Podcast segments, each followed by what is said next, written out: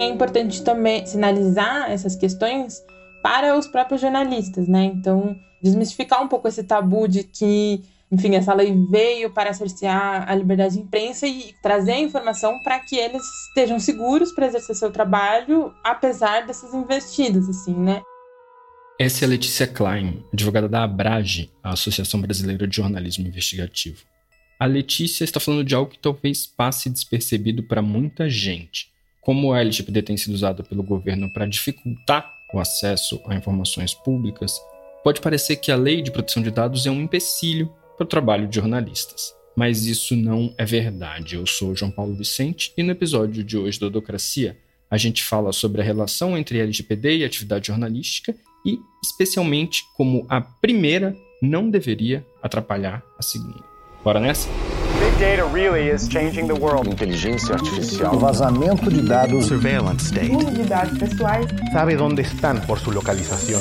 Dadocracia, o podcast de tecnologia e sociedade do Data Privacy Brasil. Bom, a gente tem falado bastante aqui no podcast sobre como a LGPD tem sido usada pelo governo federal numa tentativa de driblar a LAI, a Lei de Acesso à Informação. E a LAI é uma ferramenta muito importante para o jornalismo, especialmente o jornalismo investigativo. É só juntar A mais B para ver que, na prática, o uso ou a interpretação que tem sido feita da Lei Geral de Proteção de Dados, em alguns casos, pode ser prejudicial ao jornalismo. No entanto, no entanto, não era para ser assim.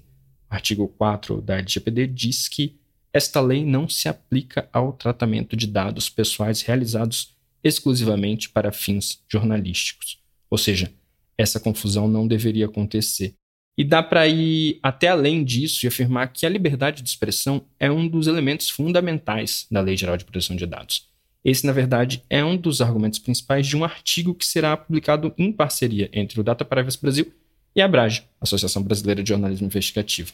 O artigo sai no dia 7 de junho, então possivelmente quando você estiver nos ouvindo, já será possível dar uma lida.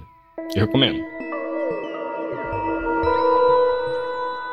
E para falar um pouco mais sobre a relação entre LGPD e o trabalho jornalístico, agora eu converso com o Reinaldo Chaves e a Letícia Klein, respectivamente coordenador de projetos e assistente jurídica da Brage. Bom, nesses últimos meses, Reinaldo e Letícia, o ponto onde chama mais atenção o contato entre LGPD e o jornalismo é a forma como o governo tem usado a lei de proteção de dados para driblar a lei. Como vocês têm percebido esse cenário? Sim, eu acho que a gente tem visto, né, muitos ministérios negando informação, né? Muitas vezes, o que é muito comum ultimamente, né, já faz alguns anos, é, por exemplo, negar a lista né, de presenças em reuniões ministeriais ou reuniões de autoridades, né? Às vezes, os pedidos são negados para mostrar a lista de nomes e também a lista de documentos, né? Porque é outra coisa muito importante, né? Dado pessoal sensível, pelo que está na LGPD, não é CPF, né? por exemplo, RG, são só apenas questões raciais, éticas, convicção religiosa, opinião política, enfim.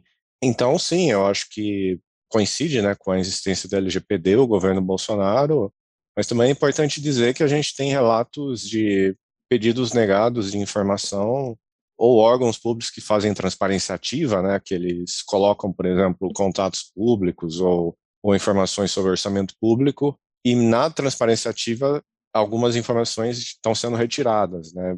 tanto nos órgãos federais como também estaduais e municipais. É. Então a gente tem relatos das três esferas de poder, né? federal, estadual e municipal. Né? Mas sim, eu acho que pelo aspecto do, do governo Bolsonaro de tentar esconder informações ambientais ou, ou que tem relações a atividades dos gabinetes né, de autoridades, o que tem mais visibilidade realmente são as negativas federais, né?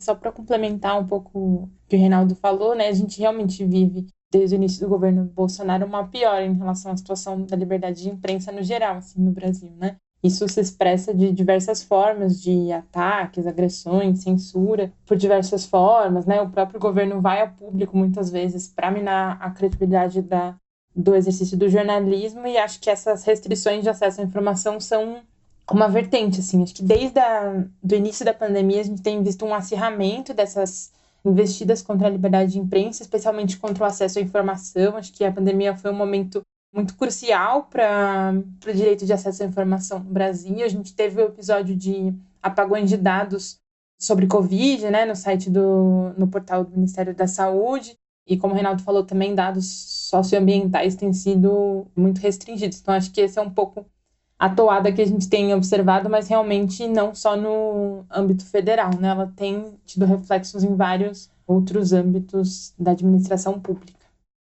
A gente tem outras frentes também, né, que não tem a ver com o LGPD, mas de certa forma explicam, né, também essa quantidade de negativas que você acha, por exemplo, no Fala Brasil, né, que tem a base de dados de pedidos e respostas de informação da LAI, né, em âmbito federal.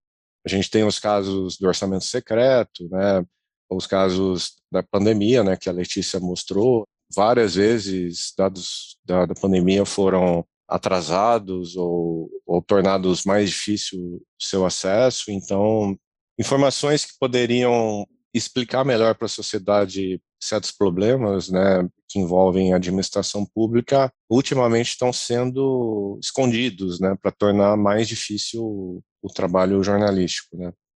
O trabalho jornalístico é uma exceção à aplicabilidade da LGPD, ou seja, a lei não se aplica ao jornalismo. Ainda assim, a gente tem visto essa tensão com a lei. Mas eu queria voltar um pouco. Antes da lei entrar em vigor, Reinaldo, já havia entre os jornalistas algum receio do impacto que ela poderia trazer?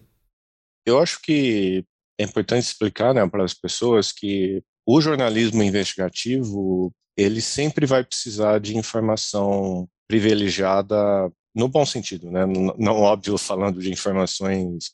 Quando se fala dessa expressão, muitas vezes se pensa em informações econômicas que favorecem X ou Y, né? Mas informações sobre pessoas, empresas que, obviamente, não não vão ser tornadas públicas, mas para apuração elas precisam, o jornalista precisa disso, né, como nomes completos, documentos de pessoas, né, que a gente chama IDs, IDs únicos, né, informações principalmente de servidores públicos né, em relação a, a salários, agendas né, de reuniões, tudo isso é de suma importância para o jornalista investigativo, né?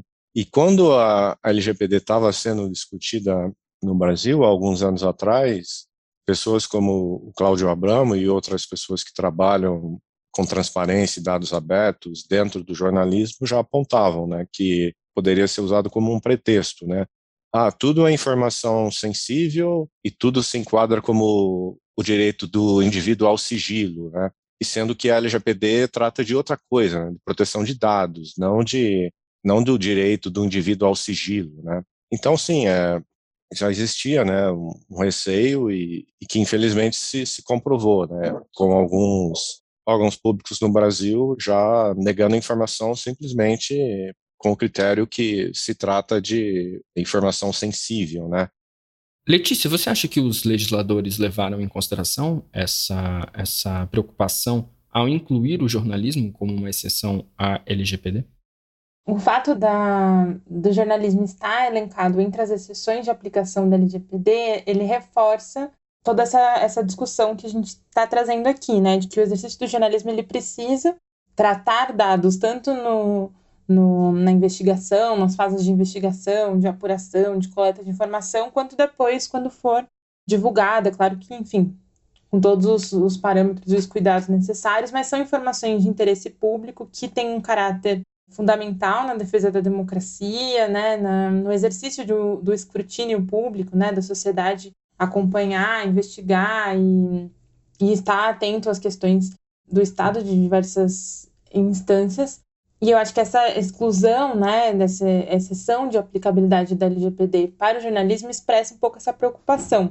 É uma coisa que a gente tem discutido, até que está expresso lá no texto, que é uma preocupação de incluir a liberdade de reforçar, né, porque já está lá incluso, a liberdade de expressão como um dos fundamentos, um, um, dos fundamentos norteadores, né, da legislação de proteção de dados, porque acho que quando a gente pensa em proteção de dados, a gente pensa muito em privacidade, enfim, esses direitos da personalidade que são historicamente identificados como contrários ou opostos à liberdade de expressão, liberdade de imprensa, enfim, acesso à informação são vistos como direitos de polos opostos, né? Enfim, garantias de liberdades de polos opostos. E o que a, a lei tenta trazer e deve trazer é que, na verdade, eles não são opostos, eles são um fundamento do outro. Então, a gente só tem a proteção de dados pessoais na medida em que a gente protege também a liberdade de expressão, a liberdade de informação da própria sociedade, de que essas informações cheguem no conhecimento público, né? Eu acho que o intuito da lei não é tanto restringir e, e limitar a circulação de dados, né? Porque, enfim, no contexto atual, cada vez mais os dados são fundamentais para o funcionamento da própria sociedade e o jornalismo e a democracia como uma, uma engrenagem importante né, desse funcionamento. Então, acho que nosso intuito todo é reforçar que isso já está lá nos fundamentos da LGPD, né? Então, que isso é totalmente incongruente com a prática, com a aplicação que a gente tem observado, com essa interpretação. Mas o que a gente quer reforçar é o contrário, né? Que é possível você aplicar a LGPD respeitando a liberdade de expressão, né? O, o exercício do jornalismo, da comunicação de uma forma ampla, assim, né? Para a gente voltar um pouco aqui, essa tensão entre interesse público e o uso da privacidade como instrumento de censura é antiga no Brasil. Como ficar claro nas disputas judiciais em torno de biografias não autorizadas, por exemplo? O que, que a LGPD trouxe de novo? Eu acho que a LGPD criou bases legais para usar uma prática atrasada no Brasil, né? Porque assim, é, na ditadura brasileira existiram, né, muitas legislações que restringiam o acesso de informações, é, permitiam censura, tudo era questão de, de segurança nacional, né, para negar uma informação, ou se botava em sigilo informações por décadas, também pelo argumento de segurança nacional. Boa parte dessas legislações, felizmente, sumiu, né? Mas esse pensamento, né, de, de restringir o acesso à informação ainda continua, né? Então, acho que a LGPD, infelizmente, ela trouxe essa brecha, né? Que por má fé ou desconhecimento, ela criou instrumentos legais que estão sendo usados, né? Para restringir informações. É, em muitos casos é, é, nítido né, que essa informação está sendo restringida para justamente tornar mais difícil né, o jornalismo investigativo, o controle social, colocando tudo dentro do balaio de que é dado pessoal sensível e que isso não interessa a ninguém.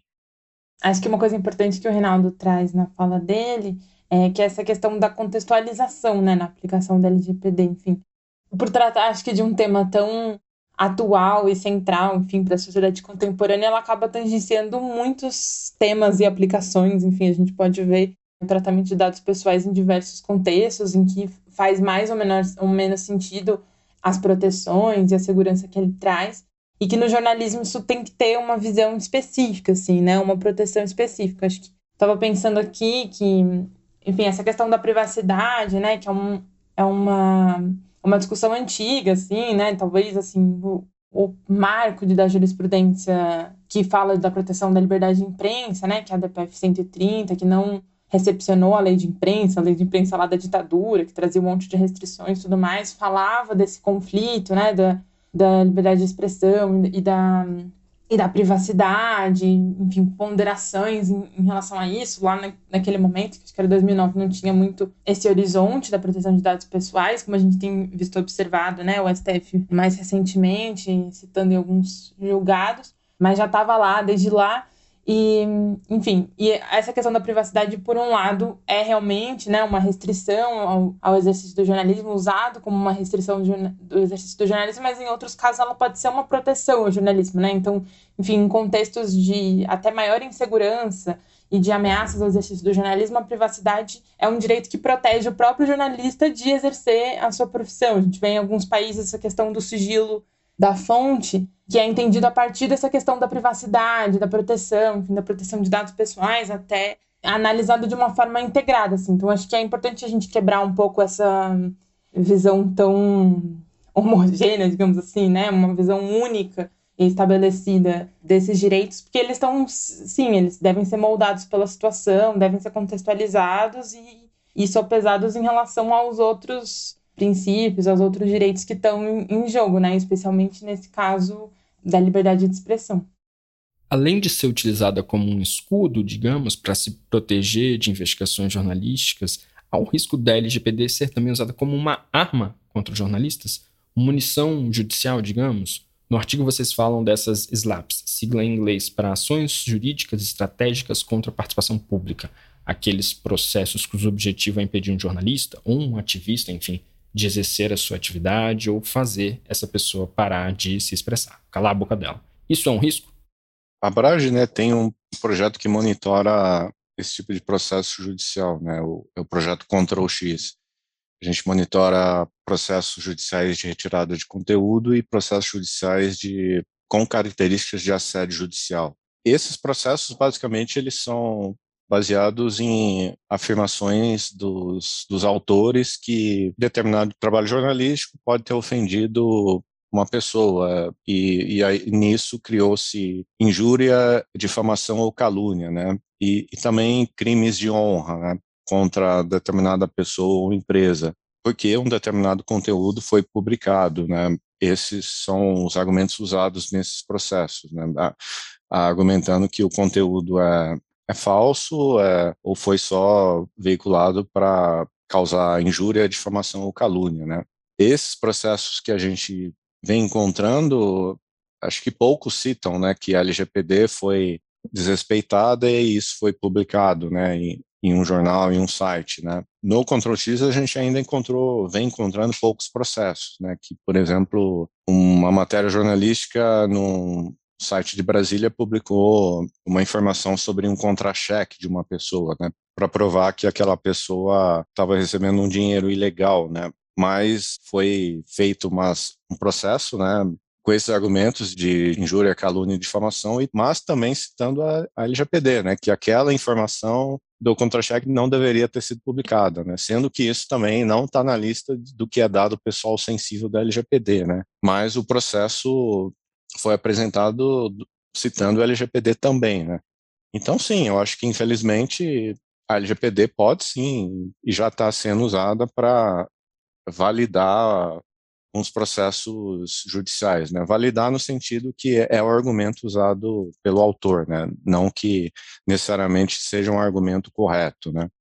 É um pouco nosso medo, assim, na verdade, né? Porque a gente tem os SLAPs, ou que a gente também chama de assédio judicial, né? Que é o uso do judiciário de forma maliciosa, digamos assim, né? Abusando do seu direito de ação para restringir um direito alheio. Essas ações, às vezes, elas nem querem obter o, o que a gente chama, né? A provisão judicial, não, nem querem obter o pedido, assim. O que eles pedem não é o objetivo final. Eles querem realmente, com aquela ação, constranger o, o exercício do jornalismo. Então, se você pensar um jornalista freelancer, independente, um comunicador local que recebe um processo judicial que pede uma indenização de 100 mil reais, isso em si já vai, enfim, paralisar ou dificultar a atuação dele enquanto jornalista, ou pelo menos em relação àquela pessoa específica que entrou com a ação, isso vai ter um poder muito grande de autocensura, né? E não de autocensura só para a pessoa que está sendo objeto da ação, mas todo mundo em volta.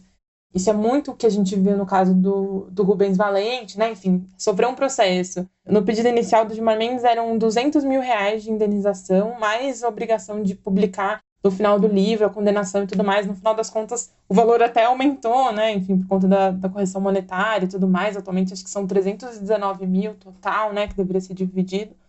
Mas é isso. O, o, o principal efeito da, dessa ação, no caso do Rubens, claro, né? Tem todo o prejuízo econômico, enfim, o impacto pessoal na vida dele, né? E, e a retirada das, do, do livro de circulação. Então, realmente houve uma censura mas ele também afeta toda a situação da liberdade de imprensa, assim, né? Então, o próprio Rubens fica coibido, né, de, enfim, impedido de continuar publicando sobre uma figura pública influente, e outros jornalistas que também cobrem o Supremo também sofrem com essa autocensura e com essa intimidação. Então, e aí o que a gente vê é cada vez mais esses argumentos utilizados para essas ações se diversificando. Então, a gente tem, acompanha um pouco isso no Control X, né? A maioria dos processos são pelos crimes contra a honra, né? Ou difamação, mesmo na, na esfera civil. difamação, calúnia, injúria. De vez em quando tem algum pedido que hum, argumenta pelo direito ao esquecimento, tem, enfim, questões de uso de imagem, tudo mais, outros argumentos que a gente também acompanha. Mas, sim, surge de infinitas coisas, né? A gente chegou a encontrar um processo em que se argumenta competência desleal de uma agência de checagem por publicação de uma verificação de fatos, então, enfim. E a gente tem observado alguns casos ainda tipo, pontuais, né, como esse que a gente trouxe no livro, né, mas que, sim, a LGBT tem sido utilizada como esse argumento, né, acho que é importante ver como os tribunais vão reagir a isso, né, nesse caso que a gente encontrou, a questão dos dados pessoais veio expressa numa decisão do, do tribunal, né, que considerou que realmente eram dados pessoais sensíveis e tudo mais, mas, para além disso, só a possibilidade de uso e esses, esse argumento sendo difundido, né, pode trazer um, uma, uma preocupação e, e mais, assim, eu acho que essa preocupação para os jornalistas, ela tem um, uma capacidade realmente de autocensura, né? Porque isso vai gerar um medo, no, no geral, no jornalismo, de que, ah, qualquer coisa que eu publicar pode ser um dado pessoal, isso que eu estou publicando é um dado pessoal, pode, dados pessoais podem ser publicados ou não, sabe? Então, e gerando esse temor, isso pode, enfim, prejudicar o exercício da, da liberdade de imprensa. Mas, mas, enfim, acho que é um pouco isso, assim, nosso, é um receio que a gente tem, né, porque é uma ferramenta que, que traz essa possibilidade, né, diante dessa tendência toda que a gente tem observado nas ações, das ações judiciais, mas acho que a gente precisa ver também um pouco a como essa lei vai ser interpretada pelos tribunais, como que isso vai se desenrolando, né? Letícia, você falou que a gente tem que esperar para ver como os tribunais vão reagir a esse tipo de ação. No geral, na opinião de vocês, como a gente consegue mudar esse cenário? É preciso uma mudança política, uma mudança jurídica, uma mudança de conscientização sobre como o LGPD também é um instrumento de liberdade de expressão? É difícil dizer uma única causa, assim, né, dessa questão. São várias, não tem uma única explicação, né, para essa investida contra a liberdade de imprensa, especialmente usando a LGPD, por isso que a resposta tem que ser um pouco multifacetada, né? Então, dentro dos tribunais que, enfim, buscar melhores precedentes, melhores julgamentos, que entendam essa questão levando em consideração todos esses pontos que a gente levantou aqui. A autoridade Nacional de Proteção de Dados tem que estar atenta também a essa questão e a esse uso abusivo, ilegal, enfim, da legislação contra a liberdade de expressão. Também é uma coisa é importante, enfim, que eles tenham um pouco essa visão é, de proteção, né, desse direito para intervir quando for necessário, né? Então, a CGU, né, a, a Controladoria Geral da União, que é responsável por julgar os casos de, né, em última instância, de, de acesso à informação, também tem que estar ciente e atenta a essas questões, esse é um pouco o nosso papel. Mas eu também acho que também é importante também sinalizar essas questões para os próprios jornalistas, né? Então, desmistificar um pouco esse tabu de que, enfim, essa lei veio para cercear a liberdade de imprensa e, e construir e trazer a informação para que eles estejam seguros para exercer seu trabalho, apesar dessas investidas, assim, né? E reforçar realmente essa de que essa de que a legislação não tem esse condão, né? não tem esse poder de, por mais que tenha sido utilizada nesse sentido, é importante saber e conhecer a legislação e seus limites para fortalecer o próprio trabalho jornalístico no, nos seus cotidianos. Assim. Então, acho que é um pouco a combinação de todos esses fatores, assim, né? Não tem muito uma resposta única, assim, né? E também, né? Eu acho que cabe a cada jornalista, quando ele vê uma dificuldade dessas, é tentar, né? Procurar um esforço coletivo para denunciar, né? Essas dificuldades de acesso à informação, que se isso não for tornado claro, né? Em termos de todo mundo fica sabendo, né? Que um um pedido de informação foi negado ou que uma transparência ativa foi diminuída por um órgão público, se a sociedade como um todo ficar sabendo disso, lógico, fica mais difícil, né, de socorrer de novo, ou até essa informação pode ser tornada pública, né? A gente teve, né, casos recentes, né, a agenda, né, do, por exemplo, os pastores lobistas do Ministério da Educação, né? Num primeiro momento, foi negado né, a informação da visita desses pastores ao Ministério da Educação, né, com o dia e o horário específico que as pessoas e quem essas pessoas se encontraram no Ministério da Educação. Né. E também eventualmente outras autoridades que eles encontraram, né, como até o presidente da República. Inicialmente isso foi negado, né, mas como eu, rapidamente isso virou público, né, essa, essa negativa, e, e as pessoas entenderam que se, se tratava de um escândalo político relevante né, para o Brasil, é, no ministério com maior orçamento né, do, do país, essa informação foi fornecida né, para as pessoas. Então, eu acho que é um trabalho de comunicação, de advocacy e de tornar esses casos de negativas transparentes, né? Por exemplo, fazendo reportagens de negativas, né? mostrando que um órgão público se negou a mostrar uma informação, né? Infelizmente ou felizmente isso é tema de reportagem também, né? Hoje em dia. Agora saindo da LGPD, qual que é a expectativa de vocês sobre a perseguição aos jornalistas nesse redemoinho que a gente encara aí até o final do ano com as eleições?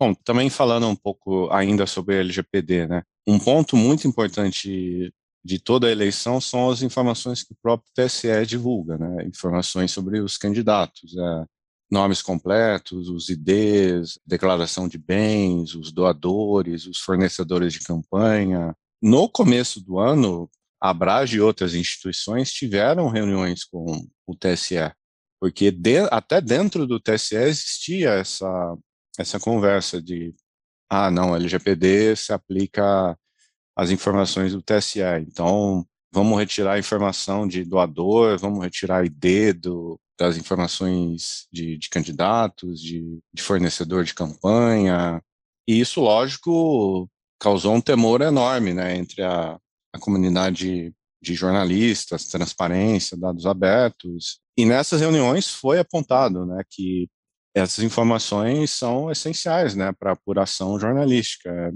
O caso recente né, dos, dos laranjas, né, de, dos candidatos laranjas, né, que recebem um dinheiro enorme para fazer suas campanhas e têm pouquíssimos votos, né, só foi descoberto na, na primeira vez foi descoberto por uma fonte, né, que passou a informação, uma, uma fonte, uma pessoa, mas ela só foi corroborada e, e, mais casos foram encontrados porque existiam esses dados né, do TSE que detalham de uma forma muito boa né, a, uma campanha política no Brasil. E isso até é algo louvável, né? é um tipo de transparência que em outros países não existe né, em relação a campanhas eleitorais. E essas conversas com o TSE, com o presidente do TSE, o Faquin, a gente apresentou, né, todas essas receios, né, e até o momento a, o TSE vem se, se manifestando que não vai mudar isso nessa eleição, né, então isso seria, se isso realmente mudasse, seria uma, uma notícia terrível, né, para cobrir as eleições. Por outro lado, sim, né, a gente tem outras realidades que envolvem o jornalismo em, em disputas eleitorais, né? que é a dificuldade de obter entrevistas ou, ou mais recentemente as, as campanhas de ódio e difamação contra jornalistas. Essas coisas, infelizmente, eu acho que vão vão existir muito, né, nessa campanha eleitoral. É, isso já já ocorre, né, no, no Brasil nos últimos anos, a, principalmente contra jornalistas mulheres, né, existe uma uma campanha misógina, né, contra jornalistas no Brasil e a gente não tem boas perspectivas que isso vá melhorar nessa eleição. Né? Em 2018 já foi assim, nas eleições municipais também isso ocorreu, e é muito provável que isso ocorra de novo. Né? E, obviamente, isso torna né, mais difícil o jornalista mostrar as informações mais corretas sobre os candidatos. Né? E, sem dúvida, acho que isso são pontos né, que deixam as democracias mais mais fracas, né? Por exemplo, tornar uma, a cobertura de uma campanha eleitoral mais difícil por parte de jornalistas, né? Ou às vezes até em alguns países é mais, onde a situação é mais, mais, mais severa, até criminalizar as coberturas eleitorais, né? Determinadas informações em certos países nem podem ser divulgadas e se forem divulgadas, os jornalistas são presos, né? Então, realmente, é, essa situação de, de ataque e perseguição contra jornalistas, esse ponto é a gente não tem boas perspectivas esse ano. Talvez a situação seja ainda pior do que das últimas eleições. A gente faz um monitoramento de violência de gênero contra jornalistas, né? Então, A gente monitora ataques contra mulheres jornalistas e ataques de gênero, ataques homofóbicos, transfóbicos, enfim. E, em 2021, o tema de maior tema de cobertura que mais sofreu ataques foi a cobertura política.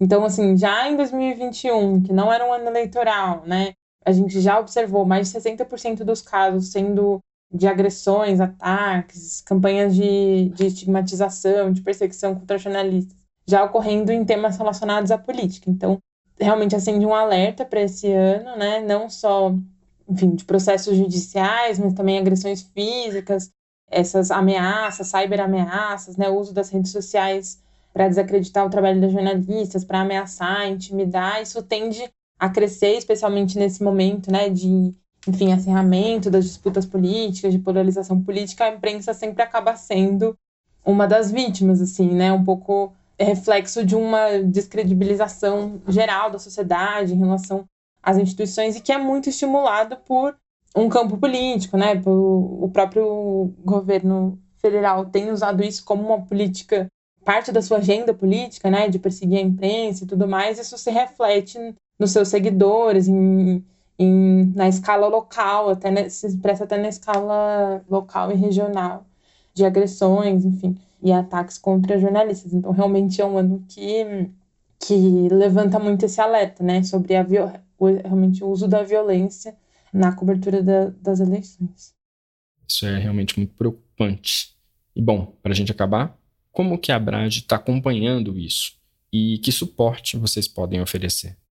Então a gente faz um monitoramento de ataques contra jornalistas, ataques em geral e ataques de gênero, que a gente publica anualmente no relatório, e recebe denúncias específicas sobre isso pelo nosso portal, né, pelo nosso site, tem uma plataforma específica também para os ataques de gênero. E a gente tem um programa de proteção legal para jornalistas, que é um programa que visa dar apoio jurídico para jornalistas que estejam sendo processados em, relação, em razão do, do uso do exercício da profissão, né? Então, tudo aquilo que a gente conversou do assédio judicial, dos SLEPs e tudo mais, nosso intuito é dar apoio para jornalistas que não têm como pagar por isso, assim, né? Que a gente sabe que a, a defesa legal é, é cara, enfim, contratar um advogado é caro no Brasil e especialmente jornalistas de cidades pequenas, jornalistas independentes, tudo mais, podem recorrer a esse apoio pela Abrage. Também no caso de jornalistas que estejam sendo atacados, ameaçados, perseguidos online, enfim, que desejam entrar com medidas judiciais de proteção ou de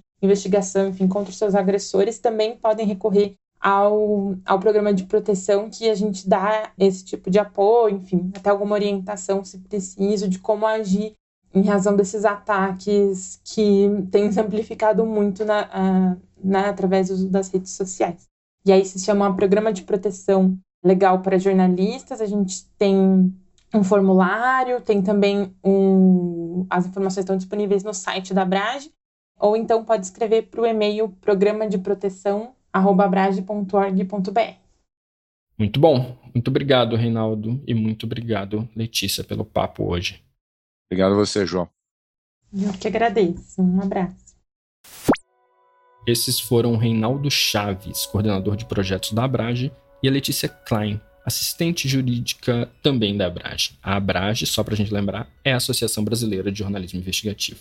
Hoje a gente fica por aqui. Se vocês quiserem dar um alô, é só escrever para dadocracia.dataprivacy.com.br. O roteiro e a produção desse episódio são meus, a edição de som é da Vega Filmes e a trilha e vinheta originais são do Paulo Pinheiro e Diogo Saraiva. Obrigado por nos ouvirem e até semana que vem. Tchau, tchau.